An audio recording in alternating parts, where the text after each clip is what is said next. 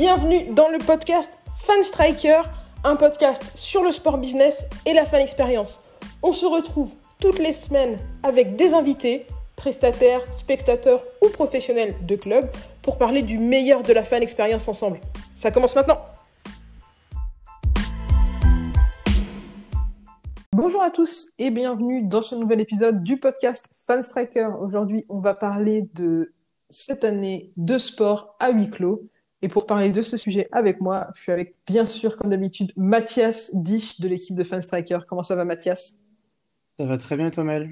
Écoute, ça va bien. Euh, donc, on est arrivé mi-mars, presque, presque une année complète avec du huis clos. On sait qu'au mois de juillet, on a eu un peu de retour des supporters et qu'à l'international, il y a eu un peu de retour des supporters. Mais globalement, une année euh, sans supporters dans les stades, presque. Toi, qu'est-ce qui t'a le plus marqué durant cette année? Est-ce qu'il y a une, activation de fan expérience en particulier qui t'a marqué durant cette année 2020-2021 à huis clos? Ah, c'est vrai que c'était une année euh, particulière, ça c'est indéniable, il n'y a plus besoin de le justifier. C'était une année qui était pour moi, je trouve, euh, vraiment particulière en termes de, de soutien vis-à-vis -vis des clubs en tant que fan. C'était pas évident et pour les clubs c'était là aussi difficile de pouvoir euh, réussir à engager les fans, mais euh, il y a eu des il y a eu des belles pratiques, il y a eu des choses vraiment qui nous ont beaucoup inspiré chez Fanstracker et et moi personnellement, il y a eu des des contacts, je trouve, avec les fans qui ont été assez inspirants, assez novateurs et qui ont réussi à remettre le fan vraiment au, au cœur des préoccupations de, des clubs. Donc ça, c'était vraiment quelque chose d'intéressant malgré tous les désavantages euh, de cette euh, pandémie. Mais je pense notamment à ce que le RC Strasbourg a fait avec ses fans. Il y a d'autres clubs qui ont fait ça, mais je les ai plus vraiment en tête. Euh, mais je sais qu'en France, il y avait Strasbourg qui avait qui a appelé tous ses abonnés pour prendre de leurs nouvelles, savoir comment ça allait, savoir quelles relations ils entretenaient avec le club, avec les joueurs. Et ça, je trouvais ça vraiment intéressant. Euh, là aussi avec euh, le président qui marquait donc qui appelait aussi les, les fans pour euh, pour prendre un peu la température, les joueurs qui étaient là également présents pour pour pouvoir les appeler. Donc ça c'est vraiment une des, des animations, enfin des activations ou, ou lien qui a été fait avec les fans qui était une des, des plus intéressantes. Ouais, c'est c'est une belle activation qui mélange un petit peu l'aspect data, c'est-à-dire qu'on la connaissance de tes supporters et des, des, activations un peu plus traditionnelles où on passe pas par du digital, on passe pas par des réseaux sociaux. On va prendre le téléphone et on va téléphoner directement, avoir un, contact direct avec euh, avec les abonnés. C'est sûr que c'était un, un, beau moment. Et je trouve que c'était à l'image de, de, ce qui s'est passé en mars dernier, où les fans, où les supporters, les, où les clubs sont allés directement parler à leurs supporters. Euh, on, on, a eu vraiment, une, comme tu le disais, beaucoup plus de proximité entre les clubs et les supporters avec des actions diverses et variées. Je me rappelle de l'Eventé qui faisait des, séances de sport sur Twitch. Je me rappelle bien sûr de tous les clubs qui avaient disposé des maillots sur les tribunes qui étaient vides. On se rappelle des, clubs où les joueurs avaient fait euh, des parties de, jeux vidéo avec des supporters. On, sent qu'il y a une beaucoup plus grande proximité des clubs avec les supporters suite à cette, euh, suite à cette pandémie. J'espère que ce sera quelque chose que, qui va rester à l'avenir. En tout cas, euh, pour moi, ça, sera un entre guillemets des, des, des meilleurs souvenirs de, de l'année 2020, les beaux moments de l'année 2020. Voilà, c'est ces moments où on a pu être directement en contact avec euh, avec nos clubs, même si on pouvait pas aller les voir euh, au stade. Est-ce ah, que totalement. Mm-hmm. non, mais je vais te rajouter juste sur ça, c'est vraiment le, le gros point qu'il faut souligner sur cette pandémie, c'est ce, ce besoin qu'il y a eu de connecter avec le fan d'une manière différente qui se faisait pas forcément avant et c'était pas une, une bonne chose parce que pour moi je pense qu'il faut euh, réussir à avoir ce, ce lien à l'entretenir de manière euh, permanente avec le fan. Et le fait qu'il y ait eu ces discussions le fait que euh, voilà tous les, les clubs les stades soient devenus des, des, des acteurs majeurs des, dans la vie locale. Je trouvais ça, je trouve que c'était vraiment fort et c'est quelque chose, oui, que j'espère qu'il va perdurer par la suite et qu'on va continuer à avoir des, des liens qui vont être créés parce qu'on a souvent vu euh, dans le sport des fans qui ont été euh, tenu à bout de bras, euh, voilà, pour pas non plus qu'il y ait trop de, de rapprochement avec les joueurs. On a souvent vu les joueurs comme des, des personnes inaccessibles et le fait qu'ils soient plus euh, humanisés, que ce lien soit plus fort aujourd'hui avec les fans, c'est c'est vraiment une une chose, un élément sur lequel il faut insister et sur lequel il faut capitaliser pour pour la suite parce que c'est quelque chose qui plaît énormément aux fans. En fait, il y a une double dynamique, comme tu le disais, il y a cette super dynamique de euh, l'ancrage local des, des clubs qui s'est renforcé la, la, la, la, relation entre les supporters et les joueurs était, a été encore plus proche que encore plus proche qu'avant. Et dans un autre sens, tu as eu aussi la, une autre échelle plutôt, les supporters qui sont euh, pas du tout dans le dans l'environnement local des, des clubs, donc je sais pas, les, des supporters internationaux, des supporters euh, des supporters français de la NBA, des supporters indonésiens de, de la Liga, ont eu un meilleur accès au sport qu'avant. Je pense que on, comme tous les supporters étaient à l'extérieur des stades, il y a eu un vrai accent, un vrai travail sur l'engagement des supporters qui ne peuvent pas se déplacer au stade, des supporters qui sont pas dans les communautés locales. Et à long terme, je pense que c'est une bonne chose de pouvoir donner un accès euh, bord de terrain à des supporters qui sont n'importe où dans le monde. C'est quelque chose de super. Là, on a vu que c'était beaucoup d'activation donc gratuite dans, dans un peu la dynamique de, de bienveillance qu'on a eue suite à l'annonce de cette pandémie. Euh, des, on aura peut-être des, de nouvelles idées et de nouveaux systèmes qui vont se développer et qui seront de nouvelles rentrées d'argent pour les clubs. Ouais, je, je, vois bien, euh, j'imagine bien de, de, la monétisation sur des, de la fan expérience à distance qui ressemble un petit peu à ce qui se fait à l'heure actuelle avec euh, les murs de fans, avec euh, la Showtime Cam, avec, euh, avec les caméras dans les couloirs de, dans les couloirs des joueurs. Qu'est-ce que tu en penses toi? Totalement. C'est vrai qu'on a souvent eu tendance à souligner ce point-là pour les gros clubs de foot comme Manchester ou le Real qui avaient des fans un peu partout sur la planète, mais on, on peut appliquer ce principe-là à des clubs euh, qui ont une, un rayonnement un peu moins fort, mais qui vont avoir des fans qui euh, tout simplement vivent pas dans la ville où, euh, où l'équipe joue. Et donc, du coup, même si on prend mon cas personnel, euh, moi, quelqu'un qui, qui habite à Paris et qui supporte l'Olympique de Marseille, bah, le au stade Vélodrome, je vais pas y aller tous les week-ends.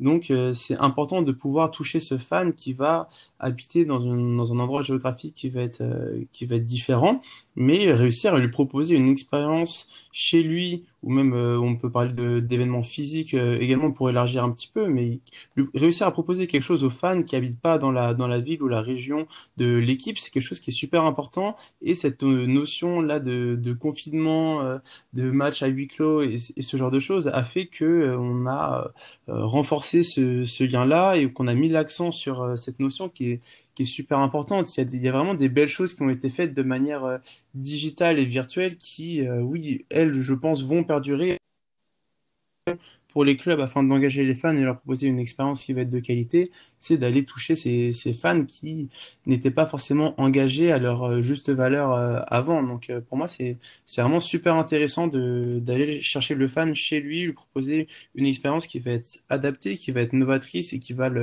l'intéresser D'autant plus s'il ne peut pas aller au stade parce qu'il habite euh, dans un autre endroit. Parmi ce genre de dispositif, lequel, euh, lequel tu as préféré je, sais, préféré je sais que sur Fans Tracker, on en a relayé beaucoup.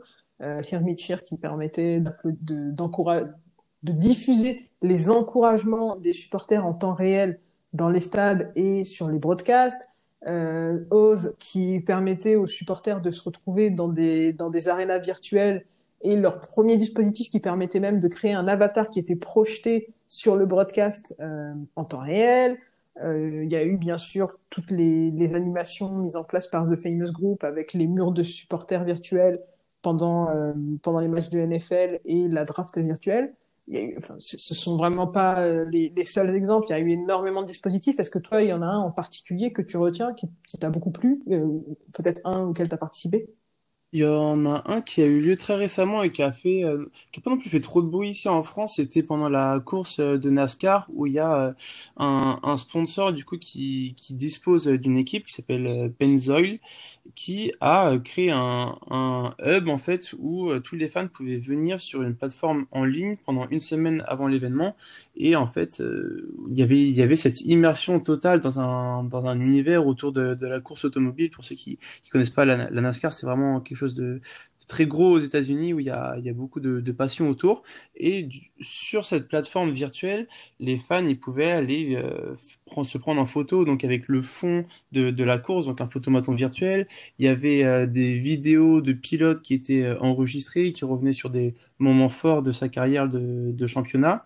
Il y avait aussi des vidéos, des coulisses, des entraînements des pilotes. Il y avait euh, un jeu de course. Donc là aussi, on est sur une gamification qui est, qui est intéressante pour moi, pour les fans qui sont en ligne. Et donc il y avait, il y avait des choses comme ça qui étaient sympathiques et c'est vraiment des mesures, je pense, qui resteront euh, à l'avenir dans la manière de pouvoir engager les fans depuis chez eux en leur proposant quelque chose de, de novateur. Et on peut avoir un peu l'impression que ça va lentement, qu'il n'y a pas 100 000 nouvelles idées, mais il y a, il y a quand même des belles choses et c'est quelque chose de totalement novateur. Donc euh, pour moi, il faut laisser le temps de, de voir venir, de s'adapter, de tester des choses et de voir ce qui, ce qui fonctionne. Mais là, toujours pareil, ce sera, euh, ce sera unique, ce sera en fonction de chaque club, de chaque fan. Et on revient à cette connaissance du fan qui est importante pour pouvoir euh, proposer quelque chose qui va l'intéresser et réussir à l'engager à distance, même s'il peut pas venir au stade. Moi, j'ai presque eu l'impression qu'il y avait 100 000 nouveaux dispositifs. Honnêtement, en la période de, mai, juin, juillet, j'ai, ça donnait vraiment l'impression que toutes les startups du monde avaient les yeux rivés sur euh, les ligues. Il y avait, euh, moi j'ai trouvé qu'il y avait beaucoup beaucoup d'innovation et ça fait vraiment plaisir de voir autant de nouveaux produits arriver et de voir que euh, il y a autant d'entrepreneurs qui donnent les moyens aux supporters de vivre de beaux événements sportifs. J'ai une autre question pour toi, du coup, presque sur le même sujet, mais pas exactement la même question. Toi, quel a été l'événement sportif, la ligue sportive, euh, le, match, la compétition qui a eu le meilleur dispositif pendant le huis clos? Alors, il y a eu plusieurs dispositifs de diffusion du son, de diffusion d'encouragement ou de bruit de foule, plusieurs dispositifs d'affichage des supporters, euh, plusieurs manières dont les supporters pouvaient manifester leur soutien. Euh, quel, euh, est-ce qu'il y a eu un, événement voilà, qui t'a marqué? Je dirais qu'il y en a eu deux. Le premier, c'est vrai que c'était vraiment au, début, c'est quand on a commencé à voir des fans euh, virtuels dans les dans les stades. Et le gros exemple qu'il y a eu, c'était la MLB, donc la Major League Baseball aux États-Unis et au Canada, qui eux ont mis en place, je sais pas si tu te souviens, mais il y avait des vrais, il y avait des fans virtuels dans les gradins, mais c'était vraiment intégré comme sur les jeux vidéo. C'était pas tout simplement une une bâche une bâche virtuelle qui était posée sur les gradins mais c'était vraiment euh, des personnes euh, vraiment uniques qui euh, qui célébraient etc il y avait eu des des belles choses c'était avec Je crois qui qui diffusait ça. Et ça permettait d'avoir une immersion totale plus que ce qui avait été mis en place au début avec seulement comme je le disais une bâche ou alors ou des éléments qu'on a pu voir en Liga avec avec des choses comme ça. Et la sonorisation était super importante pour euh, réussir à faire euh, vivre une expérience euh, qualitative. Parce que moi, quand je regarde les matchs qu'on a pu voir en, en Ligue 1 et qu'on n'y avait pas de, de son, je trouvais que ça faisait un peu un peu triste et ça me donnait pas vraiment envie de, de regarder le match. Donc ça, c'était une une des premières choses. Et d'ailleurs, en termes d'engagement, ce que la NBA a fait, c'était également pour moi un, gros exemple de ce huis clos avec le, ces rooms juste avant le, les matchs où les fans pouvaient interagir entre eux parce qu'il y avait ce besoin de création de liens entre les, les fans des différentes euh, franchises. Et ils ont réussi à bien faire ça, à bien modéliser ça et je trouve ça vraiment intéressant de, de voir avec euh, le DJ dans la salle qui, qui s'est chargé de mettre du son parce qu'on sait que c'est quelque chose de très important en NBA ou comme en, en NHL dans ce type de sport en, en salle. Et donc pour moi, c'était une expérience qui était agréable à voir à la télé et qui était engageante également pour euh, les fans un peu plus assidus des, des franchises, euh, plus que je ne le suis en tout cas. Donc euh, ça, pour moi, c'est les deux gros exemples qui sont, qui sont, qui sont marquants et qui sont importants à souligner. Là, au fur et à mesure, on est en train de se rediriger vers un retour à la normale, entre guillemets, un retour progressif des supporters. deux questions sur ce sujet-là. J'aimerais avoir ton avis. Moi, de mon côté, j'ai mon avis, mais, on, on en parlera après. Sur la période de transition, où on n'aura pas des stades complets, des stades remplis, où on aura peut-être des jauges à 5000 personnes, où on aura peut-être des jauges à 15%, quel sera selon toi le plus gros challenge de la fan expérience? Première question. Et la deuxième question, c'est sur l'après-pandémie, donc au moment où on pourra tous retourner au stade comme on veut, jauge complète, euh, sans, euh, sans avoir à, sans avoir à s'inquiéter particulièrement de, de nos proximités, de nos des distances entre les gens. À ton avis, qu'est-ce qui va rester de cette période de pandémie? C'est vrai que c'est des, des, éléments qui sont importants à considérer. Là, aujourd'hui, il y a des mesures qui sont mises en place pour euh, pour la situation actuelle, mais elles sont amenées à perdurer dans le futur et c'est ce que c'est ce qui doit se passer. Sinon, ça aurait un peu servi à rien et ça aurait été vraiment de manière temporaire. Il faut voir plus à à long terme. T'as totalement raison. Et pour moi, il y a des choses qui vont devoir rester et déjà, c'est il va y avoir un gros défi pour moi quand les fans vont pouvoir revenir dans le stade de euh, parce qu'il va y avoir cette réflexion du fan pourquoi est-ce que là maintenant je retourne au stade après cette coupure si longue de se dire euh, oui ok là avant j'y allais chaque week-end mais est-ce que maintenant après un an un an et demi est-ce que j'ai toujours autant envie d'aller au stade? Est-ce que euh, presque est-ce que l'équipe que je que je suis est-ce que je suis autant engagé envers elle qu'avant? Donc ça pour moi ça va être un gros défi. Et les clubs se doivent de pouvoir euh, continuer de créer ce lien avec le fan de l'engager, de lui parler et d'être dans ce euh, sentiment de proximité avec lui qu'on pouvait euh, manquer avant. Comme euh, je le disais un petit peu tout, tout à l'heure, il y avait ce, ces lacunes en termes de, de, proximité avec les fans qui se doivent d'être, je pense, corrigées à l'avenir. Donc ça, c'est un gros point qu'on qu'on doit souligner. Et après, en termes, l'autre point important, c'est en termes de, de, transition digitale. Cette pandémie, elle a accéléré le mouvement de manière vraiment très très forte. Et quand les fans vont pouvoir revenir dans le stade, va y avoir ce besoin de connectivité sur le sur les différents réseaux, sur la manière de de leur parler sur sur sur leur mobile ou, ou autre, et derrière de pouvoir leur offrir une expérience au stade là aussi qui va être personnalisée où on va pouvoir intégrer ce côté digital et avoir quelque chose d'intéressant qui sera la fusion euh, du physique et du digital sans, sans limite parce que les barrières on se les impose un peu psychologiquement mais rien n'empêche de revoir des choses qu'on avait avant, comme euh, les joueurs euh, de, de, Leeds qui rentraient sur le terrain avec euh, des tablettes à la main, avec des, des enfants hospitalisés qui ne pouvaient pas venir au stade. C'est des choses qu'on qu'on sera amené à retrouver, je pense, et des choses qu'on commençait à voir un peu avant le, le, début de la pandémie. Moi, je le voyais à l'OL avec la l'OL Fondation qui permettait à des enfants, pareil, qui étaient hospitalisés ou euh, handicapés, de d'être avec les joueurs via l'écran, via un petit robot avec un écran. Donc ça, c'est des choses, je pense, qui seraient intéressantes de, de voir plus tard et qui sont amenées à se démocratiser. Donc ce que, ce que tu, donc je reviens sur tes deux points.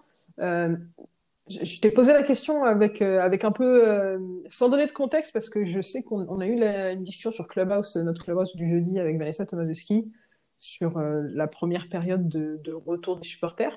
Et pour toi, la question, elle est sur est-ce que les supporters auront envie de revenir?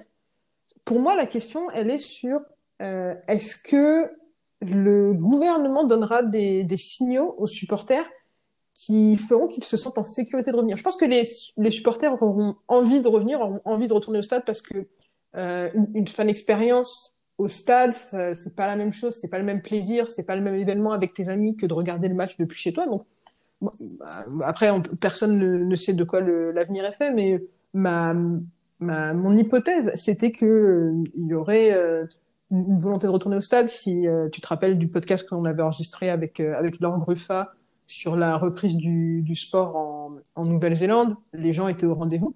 Ma question à moi, c'est de dire en fait, selon les, signaux qui vont être envoyés, est-ce que les supporters vont avoir, vont se, sentir en sécurité de venir? Par exemple, si on est dans une période où on dit aux supporters, bon, euh, vous pouvez retourner au stade, mais les jeux, elles sont à 15%, est-ce que ça envoie pas le signal que finalement, au stade, on n'est pas suffisamment euh, en, sécurité, on se sent pas suffisamment euh, à l'aise pour, pour consommer comme on en avait l'habitude? Moi, c'est c'est la question que je me pose. Euh, bon, pas pour, euh, c'est pas, euh, c'est pas des choses qu'on va pouvoir prévenir, mais je, je pense que qu'il faut avoir euh, avoir ça en tête, ce que quel, quel sera le ressenti des supporters. Euh, pour moi, c'est un gros sujet. Et le deuxième gros sujet pour moi, c'est si on reprend, si on réouvre les stades dans des dans des conditions de pas de pas de guichet pleinement ouvert, des conditions avec des jauges encore une fois comment est-ce qu'on va divertir ses fans et comment est-ce qu'on va euh, pouvoir compenser le fait que l'ambiance ne sera pas euh, la même que quand tu es dans un stade euh, au milieu de la foule qui chante, qui saute, qui, qui est qui est vraiment à fond. Donc, je pense qu'il y aura un, gros sujet fan expérience sur l'entre-deux, sur la transition. Qu'est-ce que tu en penses, toi? Bien sûr, c'est vrai que c'est une grosse problématique pour les clubs parce que quand les fans vont revenir, ils vont avoir premièrement des attentes qui sont assez élevées, je pense, et deuxièmement, ça va être pour les clubs la problématique de réussir à proposer une offre qui va être quand même sympathique où le fan va pouvoir passer un bon moment plus que juste euh, ok venir au stade, être à sa place, avoir euh, peur de toutes les restrictions Covid, etc.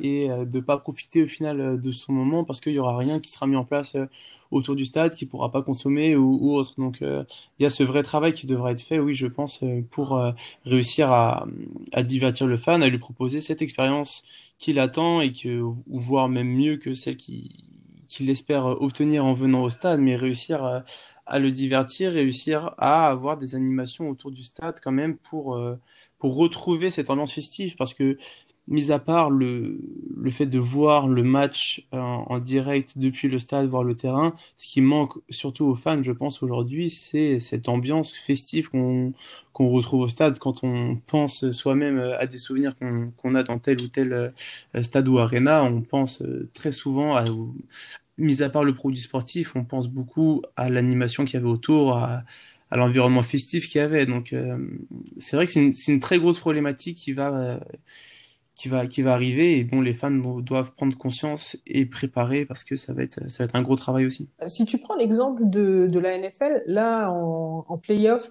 évidemment, au Super Bowl, il y avait euh, la jauge à 25 000 personnes qui, voilà, qui nous a donné un Super Bowl qui était différent de d'habitude, mais le, le, fait que le stade soit à moitié vide est quand même compensé par le fait que au Super Bowl, tu as toujours un, un, show qui est à, à 150%.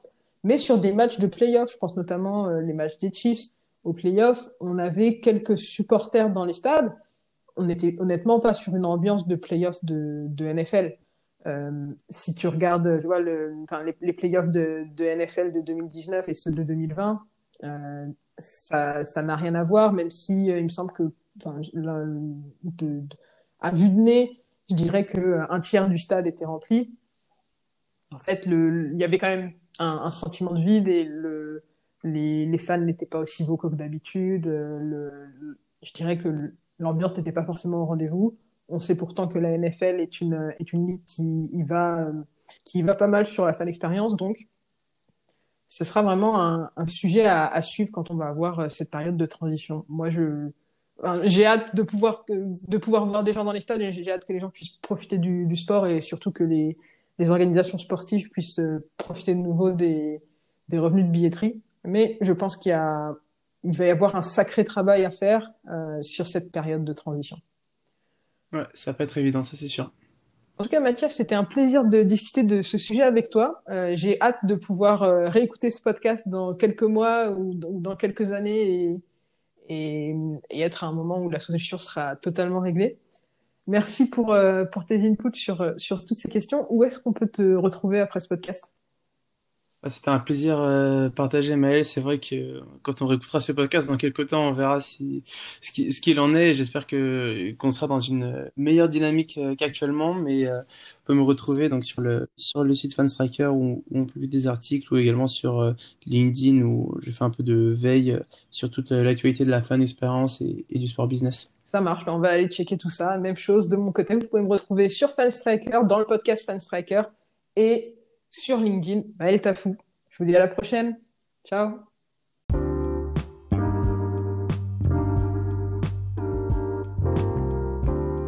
Merci à vous de nous avoir rejoints pour ce podcast. Comme d'habitude, si vous voulez aller plus loin sur les sujets dont on a parlé, je vous ai mis plein de liens dans la description.